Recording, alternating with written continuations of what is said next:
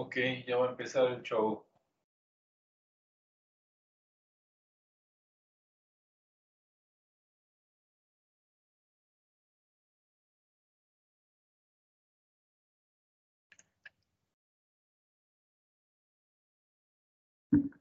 Okay, ¿Qué tal? Buenas noches a todos.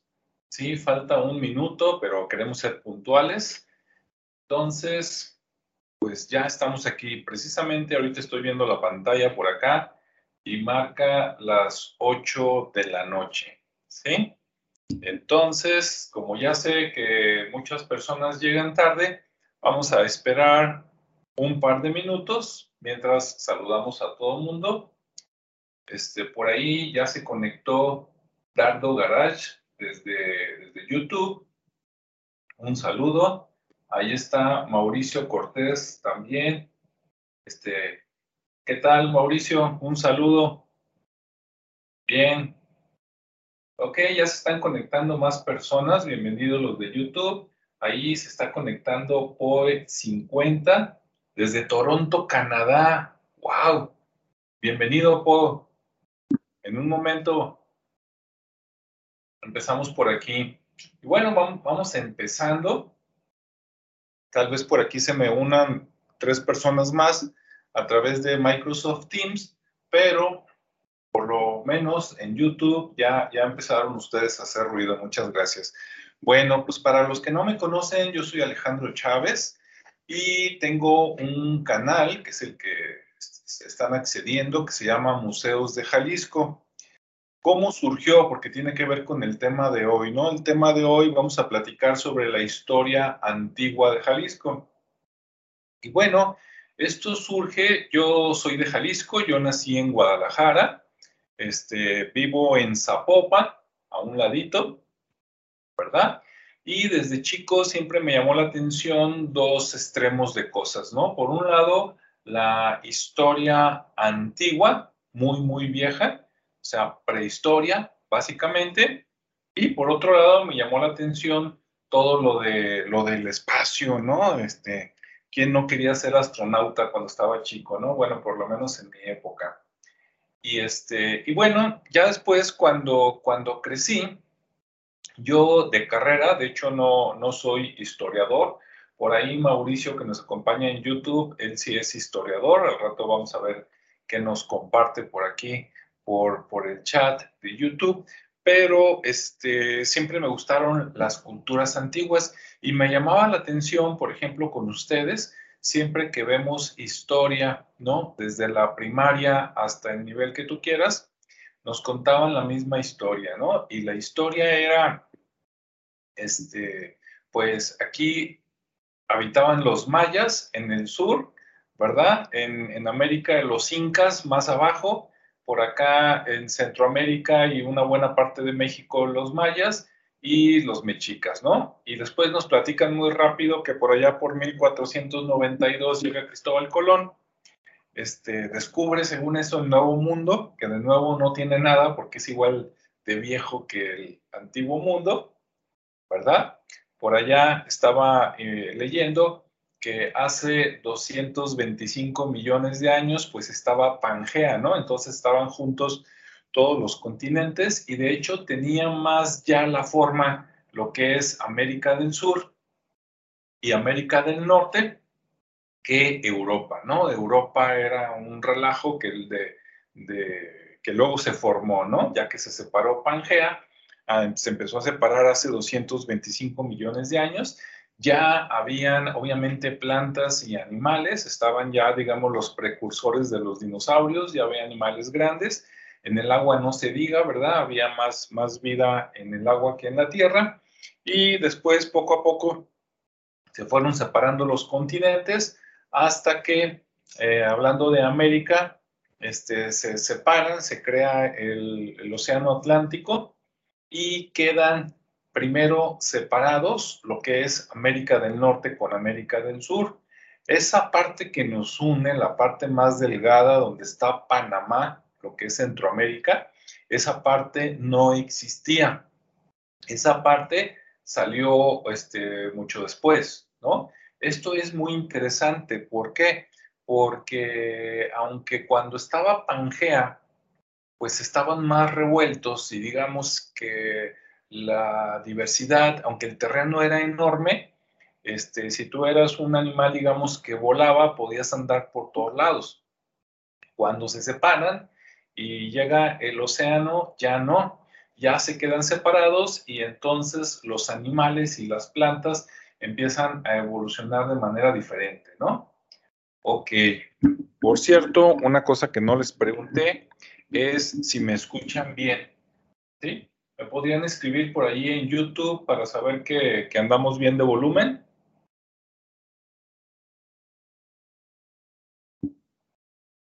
Sí, bueno, me espero. Siempre hay un delay de algunos segundos, a veces pueden ser hasta 8 segundos entre que ustedes teclean y que yo veo su respuesta o al revés, ¿no? Entre que yo hablo y a ustedes les llega el sonido pueden pasar más o menos 8 segundos. Pero bueno, estoy viendo que ya están conectadas cuatro personas ahí por, por YouTube. Entonces, de hecho, por aquí tengo el celular como monitor. Déjenme checar rápidamente que todo esté en orden por aquí. Ah, no, pues acá no está en orden, pero es porque tengo problemas con el internet al, al inalámbrico, pero afortunadamente aquí estoy conectado por cable, ¿no? Ok, Mauricio dice que sí se escucha bien, perfecto. Entonces continuamos, ¿no? Te platicaba que las dos partes del continente estaban desconectadas. Entonces, por muchos millones de años, eh, aunque tenían ancestros comunes los animales y las plantas, este distanciamiento de muchos millones de años hizo que crecieran diferencias. ¿Cómo qué diferencias? Pues, por ejemplo, te comento, y voy a aterrizar en Jalisco, ¿no? Obviamente para allá vamos, pero me quise ir muy atrás para platicar que, pues, vida siempre ha habido, ¿no?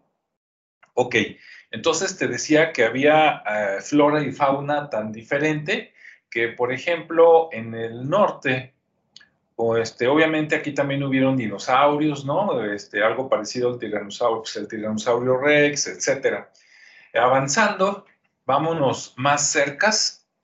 Hace, no sé, un millón de años, 500 mil años para acá, ya hablando de la era de los mamíferos, la época de los mamuts, la época de los tigres dientes de sable, todo eso que vemos en las películas, que se terminó en teoría hace aproximadamente entre 10.000 y 12.000 años, que es cuando hay una creciente población de humanos, ¿verdad? Casualmente, yo creo que sí se los comieron, ¿no? Llegó la gente y se comió a, a todos, ¿no? Los animales grandes y después hubo una escasez, esa es mi teoría, y entonces desarrollaron la agricultura porque pues ya habían matado a la mayoría de animales grandes, ¿no? Pero bueno, antes de que antes de que el hombre, que vamos a platicar después cómo llegó a América, existiera, en, ok, se conectó queso Oaxaca, perfecto. Saludos también a queso Oaxaca.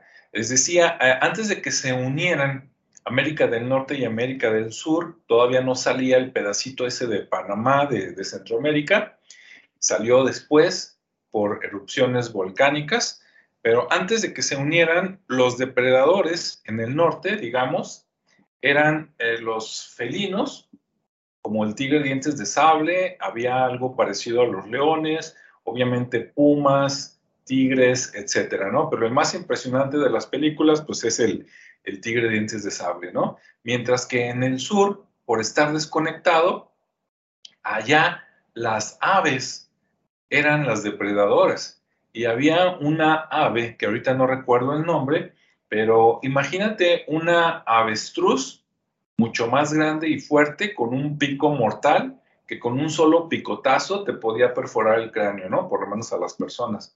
Entonces, ese era el depredador del sur. Allá las aves carnívoras, las que no volaban, las que eh, decidieron ser tipo como las avestruces y los ñandús, eran los que rifaban, ¿no? Cuando se crea eh, esas pequeñas islas que había, que después fueron Centroamérica, y hubo comunicación entre estos dos mundos, pues se se revolvieron, digamos, los del sur pudieron ir al norte y los del norte pudieron ir al sur. ¿Y quién ganó? En cuanto a depredación, pues los, los felinos, ¿sí? los tigres dientes de sable le ganaron a esas aves. ¿Por qué? Bueno, se cree principalmente que porque esas aves eh, cazaban más solas, mientras que los tigres dientes de sable cazan o cazaban, ¿verdad? Ya no existen en manadas como vemos ahora a las leonas, ¿no? Entonces parece ser que se fue este, la diferencia. Ok, bien. Y bueno, ¿cuándo llega el hombre a América, no? Porque se supone que el hombre, eh, o por lo menos los antecedentes, ¿no? Los, la rama que separa, digamos, los simios de los humanos, se supone que se separó por allá hace entre, ¿qué te gusta? Depende de a quién consultes, entre 15 y 8 millones de años, yéndonos al pasado. Empezaron los primeros los Australopithecus, luego los Homo, ¿sí? que ya caminaban en dos patas. Bueno, también los Australopithecus ya, ya caminaban erguidos, la mayoría. Desarrollaron el cerebro y de ahí viene el Homo erectus, el Homo habilis, hasta que llegan al Homo sapiens, ¿no? En algún momento allá en, África y después se movieron hacia arriba, hacia, hacia Asia y Europa, convivieron varios tipos de personas.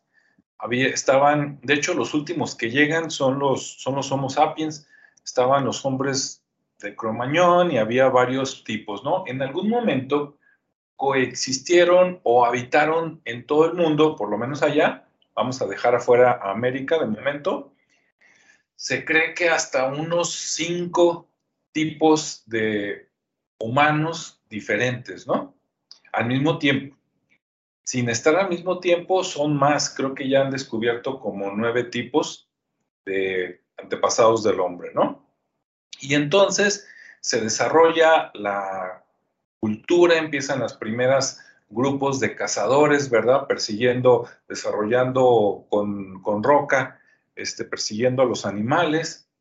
Este, empiezan las primeras aldeas, luego las primeras ciudades, y eh, antes se creía como única teoría de que el hombre en América había llegado por el estrecho de Bering, por allá en el norte, es una parte que casi conecta eh, Alaska con Siberia, ¿sí? Dicen que la diferencia, que es el punto más cercano donde casi se tocan los continentes, la diferencia son 64 kilómetros. Y como han habido periodos de glaciación, más o menos cada 10.000 años o un poquito más, se cree que durante la glaciación se juntó Asia con América y entonces que los asiáticos cruzaron, por llamarles así, y que habían venido por acá, ¿no? Y al principio se creía que esto ocurrió hace como 10, 12 mil años, ¿sí? Nada más lejos de la verdad, pero bueno, eso creían. Y entonces decían, ah, no, todo se originó por allá lejos, en África, la cultura en Europa y luego vino América, ¿no? Después empiezan a los primeros historiadores, este, arqueólogos, antropólogos a estudiar un poquito más y resulta que ya extendieron esa, esas fechas por lo menos hace unos 30 mil años. ¿Sí? Entonces, de 10 mil a 30 mil, bueno, ya vamos de gane, ¿no? Y han salido, ¿por qué? Porque se han encontrado este, huesos, esqueletos, vasijas, o sea, lo que dejaron, ¿no? Las antiguas culturas, este, de, por ejemplo, por allá en Chile, está pues en América del Sur, se han encontrado vestigios humanos de hace 12.500 años. Entonces, si, si, si le hacemos caso a que entraron por arriba, por Bering, Alaska, de aquí a que bajaron, ¿no? Estados Unidos, México, Centroamérica, Suramérica y llegar a Chile, a la parte baja de Chile y, y 12.000 años, pues después encontraron, empezaron a encontrar eh, vestigios en México, ¿verdad? En Perú, este, de 10.000, 12.000, 15.000 años. En Estados Unidos creo que hay lugares que han encontrado que andan entre los 15.000, 17 mil años más o menos comprobados, ¿no?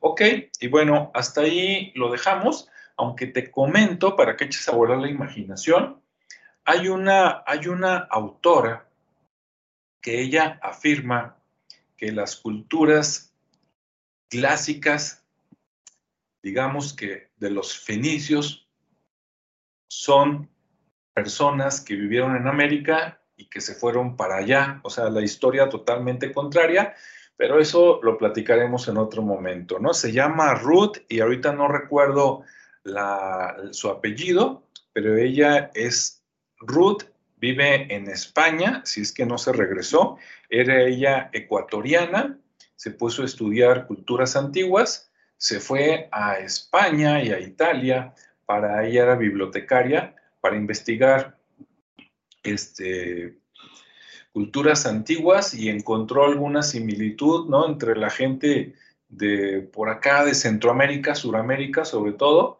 por ahí de Bogotá, Colombia, este, entre Ecuador y Perú, pero bueno, esa es otra, otra historia, ¿no?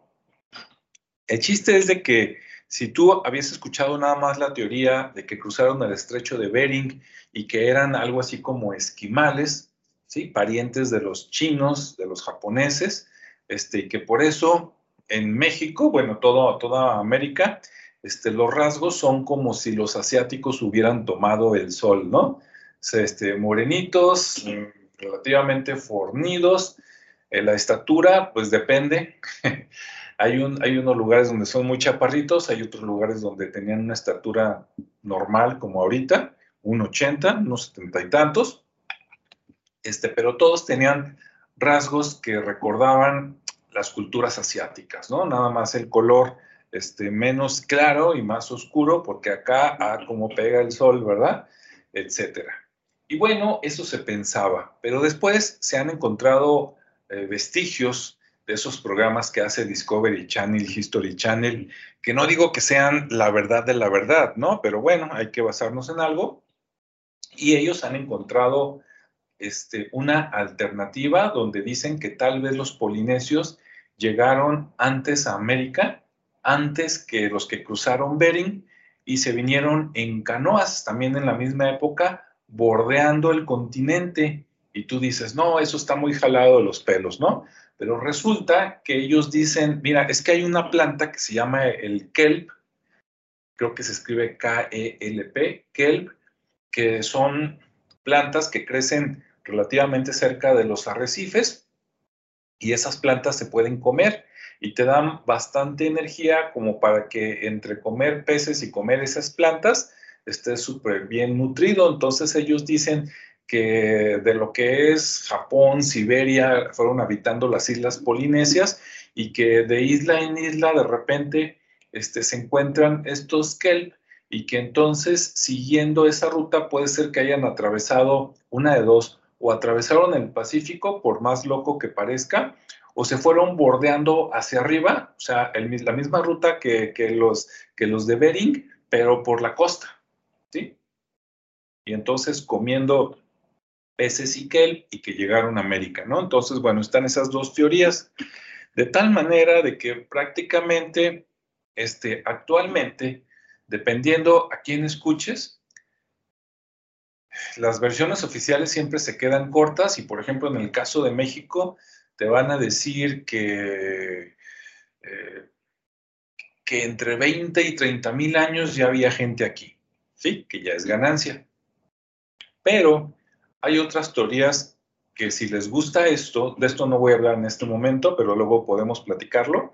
Hay hasta programas en, YouTube de personas que vinieron a hacer investigaciones a México en los años 60 y 70 y que descubrieron con pruebas científicas que aquí pudo haber habido gente hace 200 mil años. ¿Sí? Si esto no lo sabían todos los que nos están escuchando, sí, no, no, no, no se me fueron las cabras al norte hace 200 mil años. ¿Sí? ¿Cómo y quién? Ah, pues por ahí busquen el apellido de McIntyre, ¿sí? Ahorita no me acuerdo cómo se llama la señora, pero se apellida McIntyre.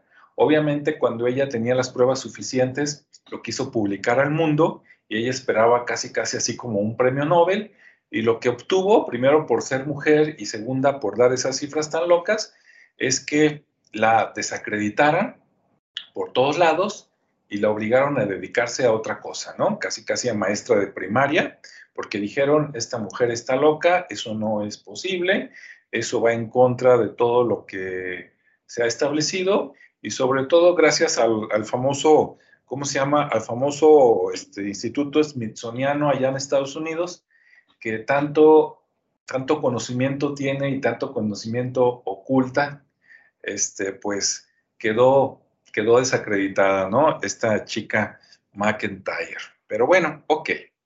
De todas maneras, vámonos con la versión oficial. Entonces, hace 20, 30 mil años ya había gente por aquí, se crearon las tribus y hablando del norte, pues esas tribus se fueron a poblar otros lados. Si tú quieres pensar que vinieron más del norte, por ejemplo, como que lo que hay en México fueron la gente que fue bajando de Estados Unidos, está bien, aunque también después hubo migración al revés y de aquí de México ir hacia el norte y ir hacia el sur, ¿no? Bueno, y se desarrollaron culturas, pero no vamos a hablar de las culturas clásicas, ¿sí? De los mayas y los mexicas, sino de culturas más antiguas. Por ejemplo, aquí en Jalisco, lo más antiguo que tú puedes venir a tocarlo, ¿no? Y decir, ah, mira, sí es cierto, ahí están las pruebas. Por ejemplo, pues es la, cultura Teuchitlán, ¿no? Que como no saben cómo se llamaba, a falta de algún nombre, a falta de algo escrito que no había, este, pues el, el pueblo actualmente que se llama Teuchitlán, por ahí están los famosos guachimontones, ¿no? Y a esos también les han recorrido la fecha, tal vez por eh, la historia oficial. Yo la primera vez que fui a los Huachimontones fue hace no mucho tiempo, hace como 10 años. A pesar de que vivo relativamente cerca, nadie me sabía decir razón de dónde quedaban. Y hasta que ya estuve este, grande, este, me di a la tarea de, vamos a ver dónde están los Huachimontones, ¿no? Y la primera vez que yo fui a los Huachimontones, me dijeron ahí mismo que tenían una antigüedad aproximada tranquilamente de 3.000 años, que probablemente más. Así me la platicaron y yo fascinado. Y después en las versiones oficiales le han ido recortando, no, que fue de hace 2500, no, que fue hace, de, hace 1500 y pues ya lo están reduciendo, ¿no? ¿En base a qué? Ahí está el problema, ¿no? En base a no mucho, en base a cosas comparativas, porque como en aquellos tiempos no, no han encontrado, digamos, piedras grabadas y si las encontraran, sabe en qué idioma estarían, y mucho menos algo escrito, ¿no? Como el papel, que se supone que se inventó hasta después, este, pues ahí están las dudas, ¿no? Lo que sí es que pues te invito precisamente a conocer Guachimontones, si tú llegas a Guadalajara o a Zapopan, agarras un coche y más o menos como en una hora, 15 minutos, una hora y media, si te vas muy despacito, ya estás ahí y vale la pena ver las famosas pirámides redondas, ¿no? Que ni son pirámides, ¿verdad? Y sí están redondeadas, es como un pastelito de bodas, ¿sí? Con, con escaleras, que tiene 13 escalones. Y este, bueno, pues ahí está, ¿no? Ahora, si nos vamos a 1500 años atrás, o por qué no, como me dijeron a mí al principio, entre hace 1500 y 3000 años atrás ya había gente, esa gente ya estaba organizada, ya tenían aldeas, ¿sí? Una organización, si quieres tú, jerárquica, con reglas, etcétera. Pues imagínate, cuando llegaron, estamos hablando de hace 3000 años, los 2000 que llevamos de tomando pensando que Cristo existió, que también esa es otra historia, ¿verdad? Que ahorita no me voy a meter en problemas, pero también podemos este, cuestionar eso en otro momento. Este, hace 3000 años, pues allá en, en Europa, en África, pues también estaban en otro momento, ¿no? Todavía no era, no llegaba la Edad Media, estaban más atrasados, digo, me refiero al tiempo, ¿no? Y a tecnología. Este, estaríamos hablando prácticamente de los egipcios, de los, no sé, culturas muy, muy antiguas, ¿no? Y aquí también ya había gente. Incluso hay cosas que coinciden los de allá y los de acá. Les voy a platicar, por ejemplo, a ver, vamos a ver si hay algún comentario. Santiago Aparicio. Santiago, pues qué bueno que ya llegaste, bienvenido. De lo que les estoy comentando, si tienen alguna duda, quieren hacer una pregunta, comentar algo, adelante. ¿eh? Pueden teclearlo ahí por el chat. Yo lo estoy volteando a ver de vez en cuando y, y con gusto. Bueno, ahora, ¿Qué había antes de los guachimontones? Pues no sabemos, pero después de ellos había muchas culturas aquí por, por Jalisco, por el occidente. ¿Sí? Cuando llegan los españoles, por allá por 1492, según la historia oficial, pues en América, como ya habrán escuchado ustedes, pues ya habían venido los vikingos, ya habían venido este, otras personas, ¿no? Los asiáticos ya en tiempo más reciente, otra vez, etcétera, ¿no? Entonces, casi, casi, este, pues cuando llegó Colón eran los únicos que faltaban, ¿no? Este, todos los demás ya, ya se habían dado una vuelta por aquí, algunos inclusive ya se habían mezclado con la gente. Cuando llegan los españoles ya en plan de conquista, ¿no? Ya con, con, este, con Cortés, y que llegan allá a Tenochtitlan, que conquistan o invaden más bien Tenochtitlan, y no gracias a ellos, no porque fueran excesivamente poderosos, no porque traían caballo, ruedas y cañones, sino porque supieron ah, agarrar el descontento de los pueblos que estaban sometidos, digamos, a los mexicas, ¿verdad? Y entonces reunieron un ejército grande que cuenta la historia que pudo haber sido por lo menos de unos 50 mil. Entonces, no sé cuántos españoles eran, si tiene el dato por ahí Mauricio, ahí que lo escriba, así un más menos, pero definitivamente si no hubieran tenido el apoyo de todos esos pueblos nativos, este, que tenían que pagar tributo a los mexicas o estaban con miedo de que después los fueran a invadir los mexicas, pues mejor se les unieron a los españoles y fueron a echarle montón, y así fue como acabaron con Tenochtitlan. Después de que acaban con Tenochtitlan, por allá en 1521, si no nos engaña la historia, después pues se agarraron, este, pues vamos a ver qué más hay, ¿no? Vamos a explorar. Y bueno, por acá, en lo que ahora es Jalisco, mandan exploraciones más o menos en 1527-28 Ahorita no, tengo el nombre de las personas porque esto no es una clase, quedamos en que iba a ser una charla. Este, y entonces en 1528 ya vinieron exploradores para ver qué había por acá. Obviamente de México, de Tenochtitlan, hasta acá, pues tuvieron que haber atravesado por muchos lados, ¿no? Dependiendo por dónde se hayan ido. Por ejemplo, si, pasaron por Michoacán, pues ahí estaban bravos los purépechas, ¿no? Este, les dicen de los tarascos, creo que no les gusta eso, creo que les gusta más purépechas, así como acá a los, a los, ¿cómo se llama? A los que les han fusilado los diseños en ropa, que se los han llevado a Europa. Ah, se me fue el nombre. Si alguien lo tiene ahí, este, los que son de aquí de Jalisco, bueno, no nomás de Jalisco, pero se me fue el nombre.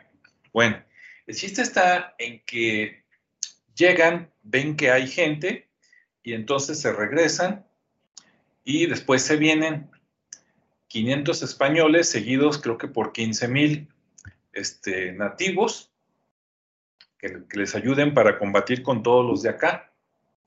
Y aunque vienen y este, pelean contra la gente de a ver si no lo digo mal, Tlalan, bueno, lo que es ahora Tonalá, ¿sí?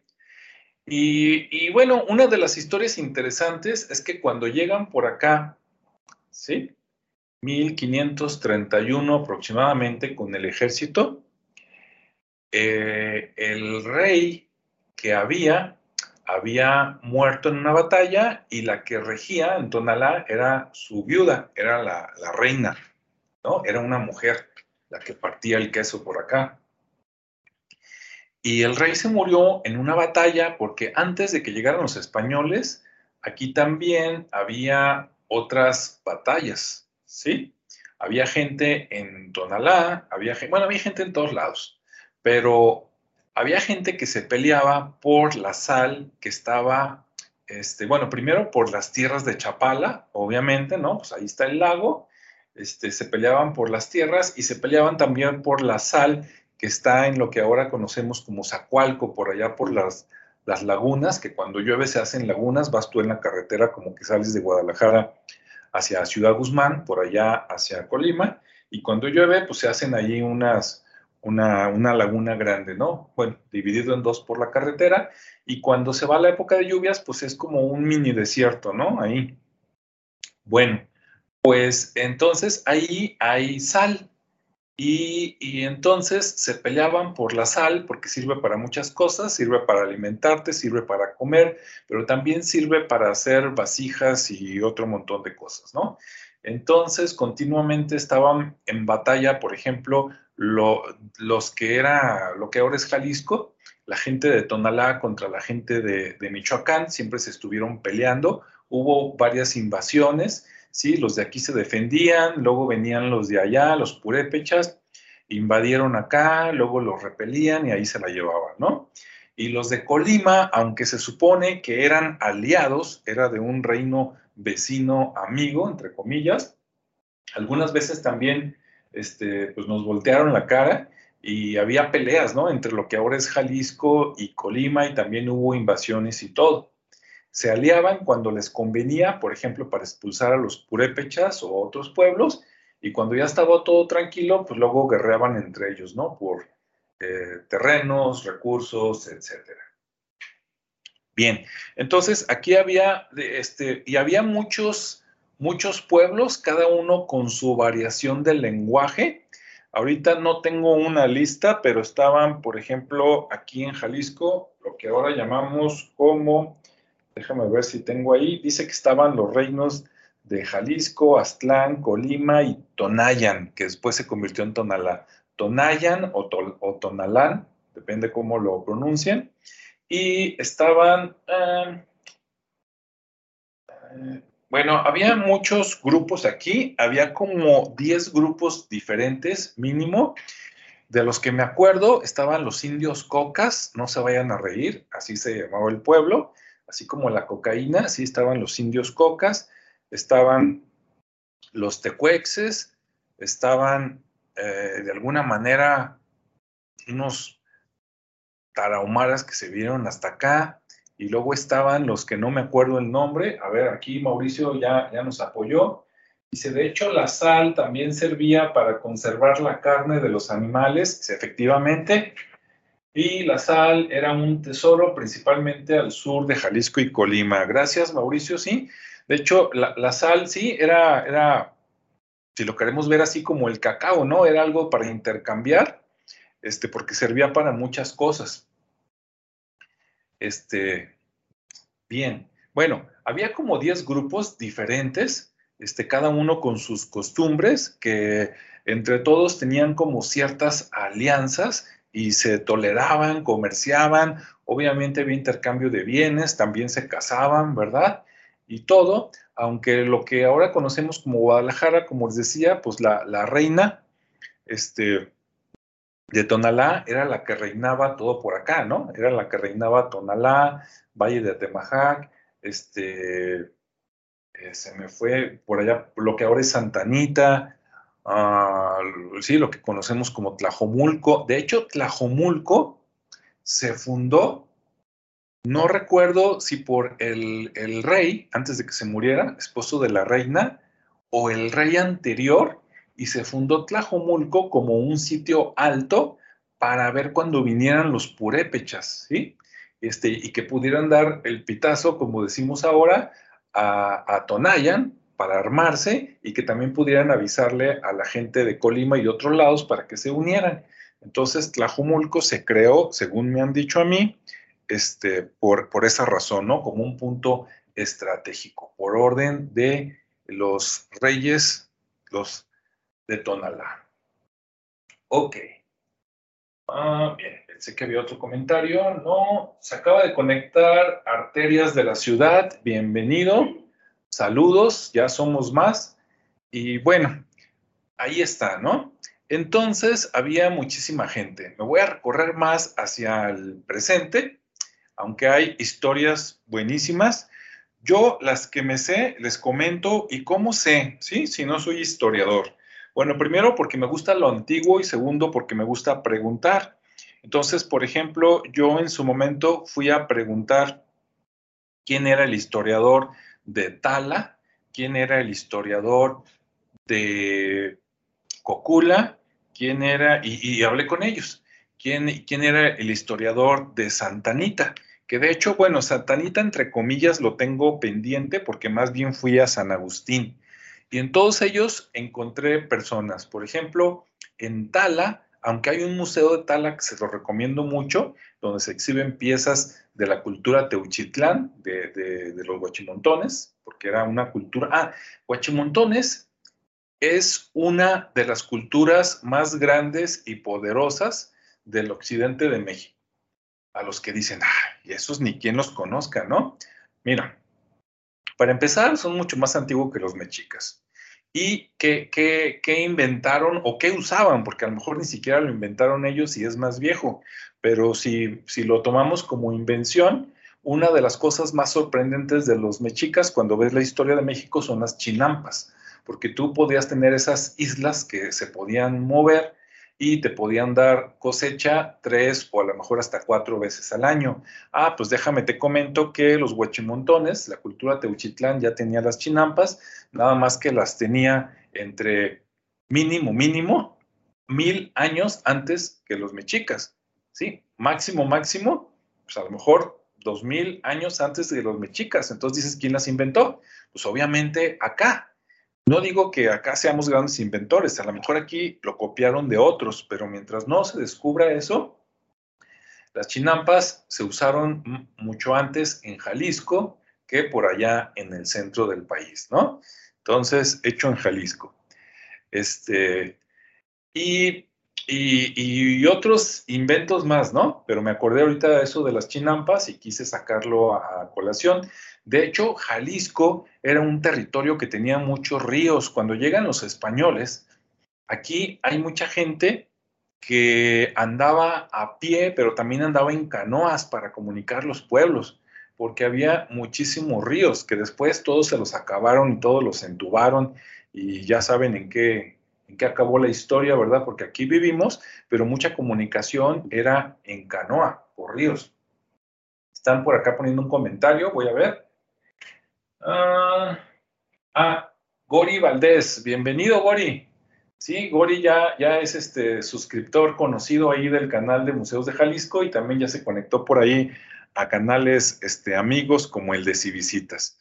Que por cierto, les comento, una de las personas que nos está acompañando aquí en YouTube, Mauricio Cortés. Mauricio es historiador, es egresado de la, de la Facultad de Historia de la Universidad de Guadalajara y él organiza paseos caminando por la ciudad de Guadalajara y mañana tiene un paseo. Mauricio, a ver si nos puedes poner ahí, este, copiar y pegar tu página de Facebook, donde tienes información de, del paseo, y si nos escribes también de dónde sale y hasta dónde llega y cuánto cuesta para que la gente que esté aquí interesada y que mañana todavía no sabe ni qué va a hacer, pues que con poco presupuesto se pueda ir contigo a ese, a ese tour turístico, que conozca más de Guadalajara, que la vea, que la respire, ¿verdad? Que se tome fotos y que aprenda un poquito más, ¿sale?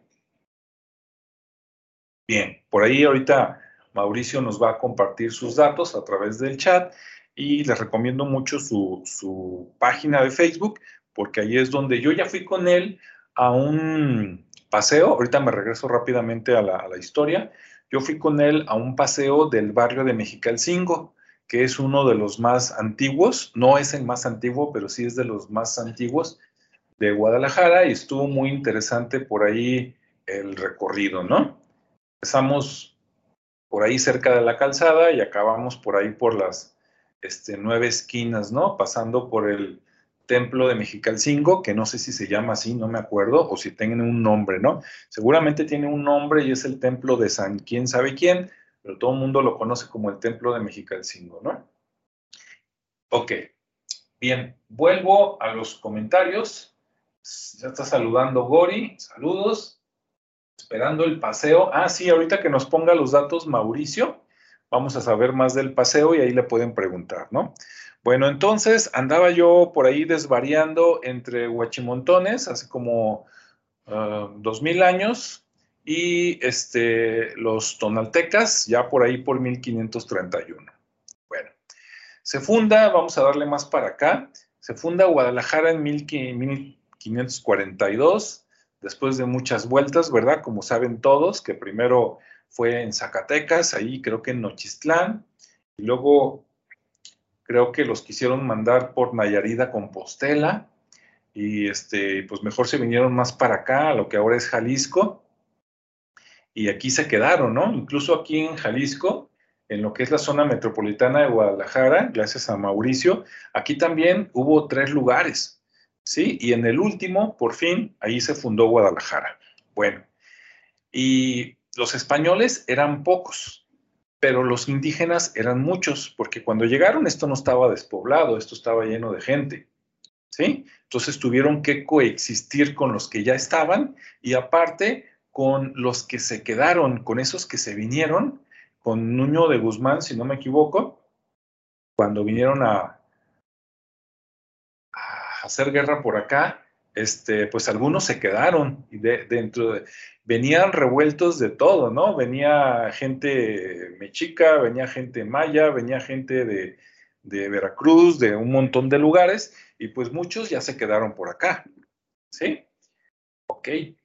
De hecho, como les digo, en, en el paseo que di con Mauricio me enteré que Mexicalcingo quiere decir las casitas de los mexicas o algo así, ¿no? O el barrio de los mexicas, Mexicalcingo de los que se quedaron. Pero claro, no todos eran mexicas, pero algunos también hablaban náhuatl, venían de otros lados y aquí se quedaron. Más la gente que había aquí, pues había miles de personas, ¿no? Bien, parece que pusieron un comentario, déjenme leerlo.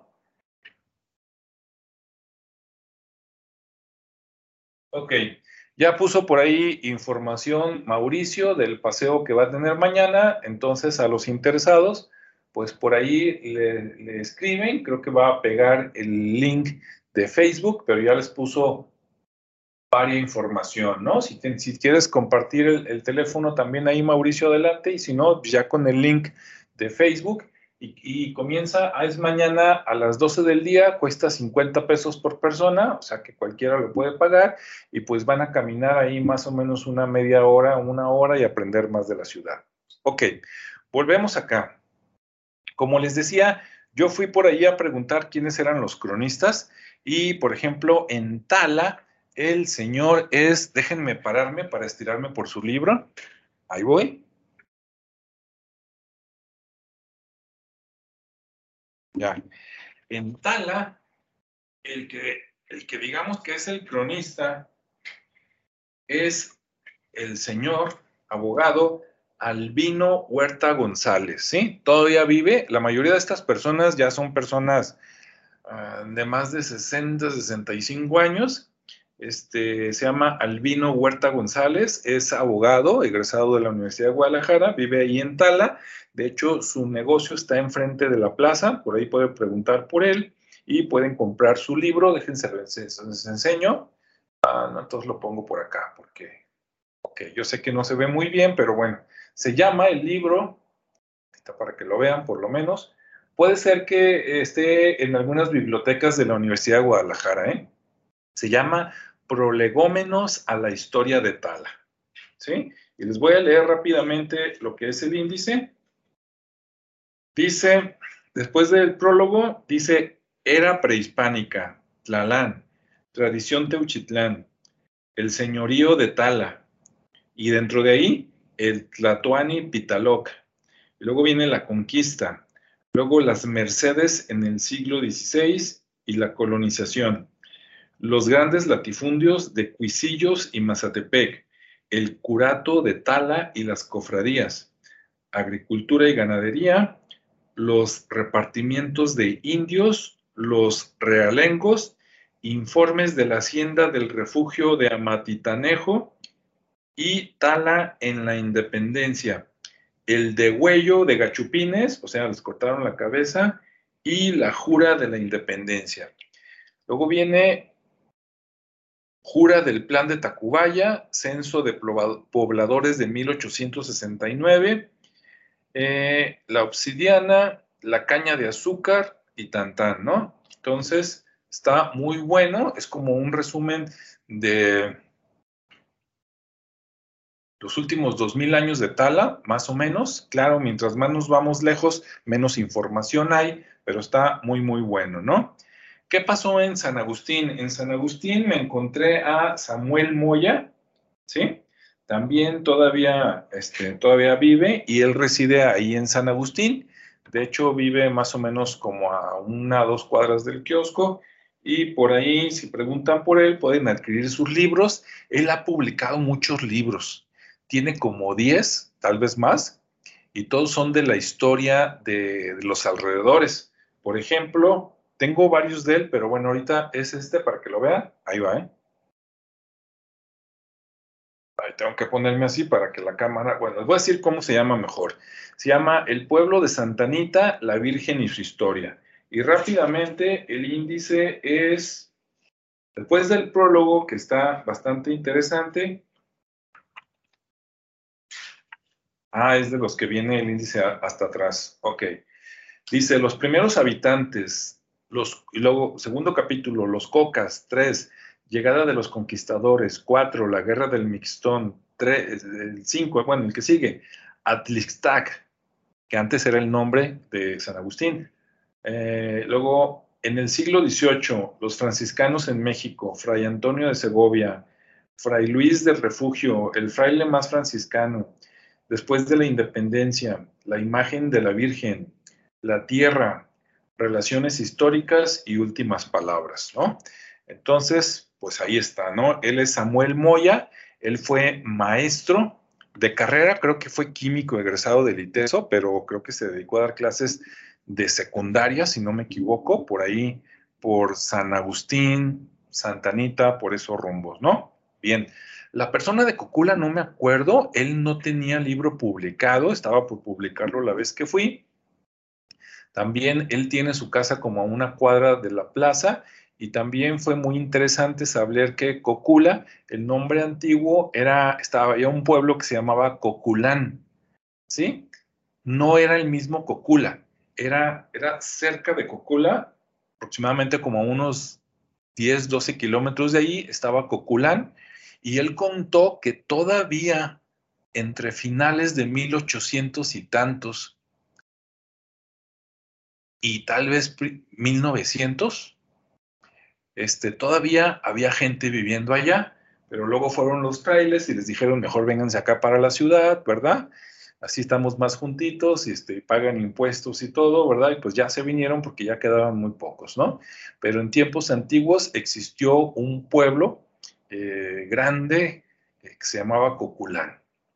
Y donde, donde lo que es ahora Coculán me dijeron que ahora era un rancho propiedad de una persona y que adentro del rancho probablemente todavía hubiera vestigios, ¿no? Así como de eh, pequeñas construcciones, una barda, cosas así. Ok, ahí está. Bien, vamos a hacer una, una pequeña pausa para que pregunten y no esté yo bla, bla, bla.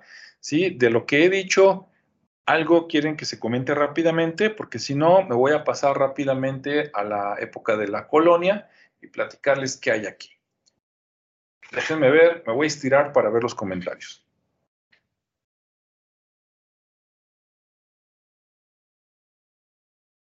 Ok. No, creo que son los comentarios de Mauricio y el recorrido que va a ser mañana. Entonces, bueno, si quieren escribir algo, escríbanlo. Ahora, me voy a pasar rápidamente a la época de la colonia, que acá se vivió intensamente. De hecho, en Chapala, si ustedes van a Chapala, Chapala pues es un municipio, ¿no? Pero alrededor del lago de Chapala, perdón, de la ribera de Chapala hay muchos pueblos. Hay uno que tiene el mismo nombre que una isla que está dentro. empieza con M, Mezcala, Mezcala, ¿sí? Mezcala, Jalisco. Sí, está la isla de Mezcala, que tiene una historia muy interesante. Dicen que en una erupción del volcán salió ese pedazo de islote, si quieren decirlo así, y que así se creó la isla de Mezcala. Y aparte está el pueblo de Mezcala, que ese sí es no adentro del agua como islote, sino en la ribera. Y en la ribera hay un museo ahí en Mezcala, y si ustedes van y lo visitan, la vez que yo fui es porque ahí hay mucho petroglifo alrededor. Por esa zona de Chapala hay mucho petroglifo. Y este, fui a tomar unas fotos, y, pero en el museo también hay ves de la época de la conquista, por allá como entre 1500 y tantos, 1600, y ves el clásico casco español, ¿no? Así de, metal, este, con, con la cresta y toda la cosa, y las espadas de aquel tiempo, algunas pistolas de aquel tiempo, ¿no? Esas que servían como para dispárale una vez y más vale que le atines porque si no, saca tu cuchillo porque ya lo tienes encima, ¿ok? Entonces, aunque el museo es chiquito, la calidad de las piezas es muy, muy importante. En Chapala también hay un museo, pero en el Museo de Chapala mm, las piezas que hay, aunque sí hay muy poquito de prehispánico, lo que hay más ahí es porque ahí era una estación de cuando había un tren que conectaba, supongo que ese tren sí iba hasta México, pero no me consta, pero sí conectaba Chapala con Guadalajara, ¿no? Entonces en los viejos tiempos en algún momento hubo un tren de, que conectaba Guadalajara con Chapala. Después lo descontinuaron, decisiones políticas, ya ven, por meter camiones, que obviamente los camiones fue una mala decisión. Ahorita es buena porque hay caminos, ¿no?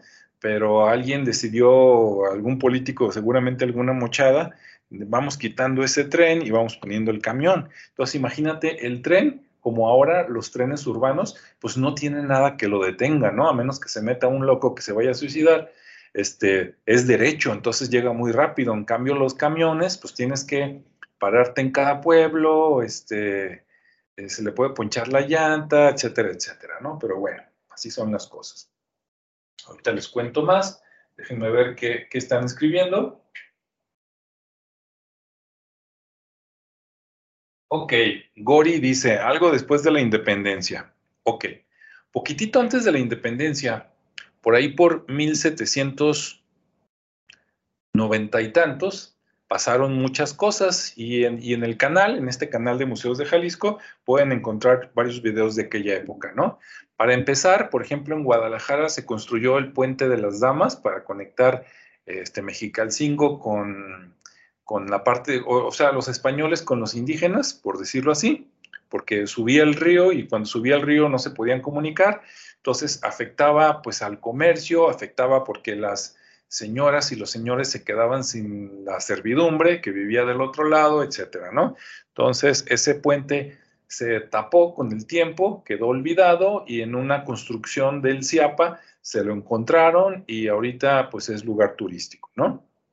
Después en el sur de Jalisco, por ahí por, en esa etapa entre la pre-independencia y la independencia, eh, hubieron dos bandidos muy famosos en Jalisco, uno en el sur, Vicente Colombo, por allá en Ciudad Guzmán, ¿sí? Del que se sabe mucho gracias a una novela que hizo una parienta descendiente de él, este, que se llama el, bandido del Nevado, algo así, el, bandido del Nevado, y el otro es allá yendo para Mazamitla, un poquito para Michoacán, que fue Martín Toscano, ¿no? Entonces a ellos les tocó terminar el siglo XVIII y comenzar el siglo XIX, ¿no?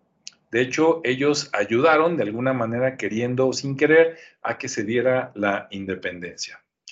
Después de la independencia viene eh, pues una etapa ¿no? de México libre, entre comillas, que por cierto ahí también eso lo podemos platicar en otro momento. Muchos dicen, este, pues es, la independencia también duró varios años, ¿no? La empezó Hidalgo, la siguió Morelos, pero como ellos los mataron, la, terminó Iturbide. De hecho, dicen, la iniciaron, por decir algo, los, los que querían libertad y la terminaron los conservadores, ¿no? Ya ven cómo es esto que muchas veces ganan los malos porque tienen más recursos y después ya dejaron el país en relativa calma. Después viene la revolución. ¿Por qué? Pues porque no se repartió lo que se tenía que repartir y seguían las desigualdades, ¿verdad? En la revolución aquí en Jalisco me parece que sucede algo muy importante. Sí, la revolución, les digo, no soy historiador, pero si no me falla la memoria, fue algo así como entre 1910 y 1917, ¿sí? Más o menos. Y este, después de que se acabó la revolución, a base de también pactos y traiciones, ¿no? Que matan a Villa, matan a Zapata, etcétera, etcétera, de manera cobarde. Este, ah, es que por acá me salió un anuncio. Este, bueno, ya queda el país más o menos como, lo, conocemos, pero aquí en Jalisco, después de que se acabó la revolución, como no se quedó, aquí siempre ha estado fuerte la iglesia, ¿no? La iglesia católica, acá en Jalisco hay mucho creyente. Y entonces acá después se dio el famoso, ay, se me fue, ¿cómo se llama la guerra esta entre el gobierno y la, iglesia católica? Que casi, casi nomás se dio por acá, Jalisco. A ver si, si Mauricio o alguien me, me escribe por ahí por el chat, donde se murió mucha gente. ¿sí? De hecho, de ahí salieron muchos santos a los que le rezan actualmente aquí en Jalisco, Santo Toribio no sé qué, este, ahí mártir de los cristeros, eso. Sí, ¿no? La, guerra de los cristeros, que por un lado el gobierno pues, quería tomar orden de todo y por otro lado la iglesia no quería dejarse porque antes pues la iglesia era prácticamente como el gobierno, ¿no? Este, entonces hubo sangre o este, pues hasta que ganó el gobierno, ¿no? Ganó el gobierno, se quedó pues, con las tierras y la iglesia se tuvo que conformar con lo que tiene ahora, que de todas maneras es bastantito, ¿no? Déjenme ver sus comentarios. Sí, ahí Dardo dice la cristera, efectivamente. Arterias de ciudad, sí, la guerra cristera, efectivamente que no sé bien cuánto duró, pero tengo la sensación de que no fueron ni 10 años, ¿no? Fue un periodo relativamente corto, porque aunque claro, digo, sí duraron más de un año, eso sí, este, pues bueno, hubo mucha violencia, raptos, este, matazón, etcétera, ¿no? De hecho, una vez escuché que hubo una matazón buenísima, bueno, buenísima, más bien malísima, de miles de personas, pero voy a volver a leer ese libro y luego se los comparto, ¿sí? eso lo leí en una revista que se edita acá por los Altos de Jalisco, creo que en Tepatitlán. Ok. Bueno, ya estamos en el límite, ya van a ser las nueve. Entonces, aunque claro hay mucho que decir, espero que les haya parecido interesante este amplio, este, pues, plática que hice y que de todo lo que dije, ojalá y algo no lo conocieran y se vayan con la espinita de, ah, voy a investigar más para saber qué, qué hay por aquí, ¿no? Entonces, algún último comentario por ahí que quieran ustedes hacer, adelante, voy a leer sus comentarios. Ok, Arterias de la Ciudad dice que Los Cristeros fue de 1926 a 1929 algo así como tres años. Fíjate qué interesante. Yo hubiera jurado que fue antes. Pero del 26 al 29, pues sí es relativamente reciente, ¿no? O sea, tú puedes conocer a alguien ahorita que todavía te puede decir que mataron a sus papás o a sus abuelos en la guerra de los cristeros. Tres años. Bien. ¿Alguien más? Este, ¿Alguna pregunta que le quieran hacer a Mauricio del, paseo de mañana? ¿O algo que me quieran comentar o preguntar a mí? ¿Sí? En lo que preguntan, ok. Dardo Garage dice que muchas gracias. No, pues gracias a ti. Y, este, y bueno, los invito a ver este, videos que tenemos por ahí de muchas cosas de las que hablé, como Huachimontones, Martín Toscano, el Puente de las Damas, por ahí hay videos. Ah, por cierto, ahorita en un minuto se va a estrenar un video nuevo para los que terminando la plática quieran ver qué hay en el canal de Museos de Jalisco. Este, se va a liberar un video en unos minutitos que se llama El ex convento de Santa Mónica. Sí, actualmente en el centro de Guadalajara hay una calle que se llama Santa Mónica, porque ahí está el templo de Santa Mónica, este, que se hizo también por ahí por 1700 y algo. Ahorita no, no me acuerdo las fechas y eso que hice el video, pero a, a, un lado del templo había todo un convento. De ese convento ya no queda nada más que los cimientos y el templo. El templo era parte del convento. El convento se hizo primero y después se hizo el, templo. Pero después la iglesia dijo, después de más o menos como 150 años de uso de los conventos, se fueron muriendo, digamos, las monjas que estaban por ahí y luego la iglesia dijo, vamos a tumbarlo todo y vamos a hacer aquí un seminario, ¿no? Y entonces se creó el edificio que está ahora, que está enfrente de la Prepa 1 o la Prepa de Jalisco, ese edificio así como de ladrillo de color café, este, pero antes de que estuviera eso ahí estaba el, eh, el, convento de Santa Mónica, entonces me encontré algo de historia, algunas imágenes, espero que les parezcan interesantes y bueno, de ahí salió un video, ¿no? Este, espero que les, les guste y pues muchas gracias por haberme acompañado por aquí. Este, aquí este, se, se, termina el video.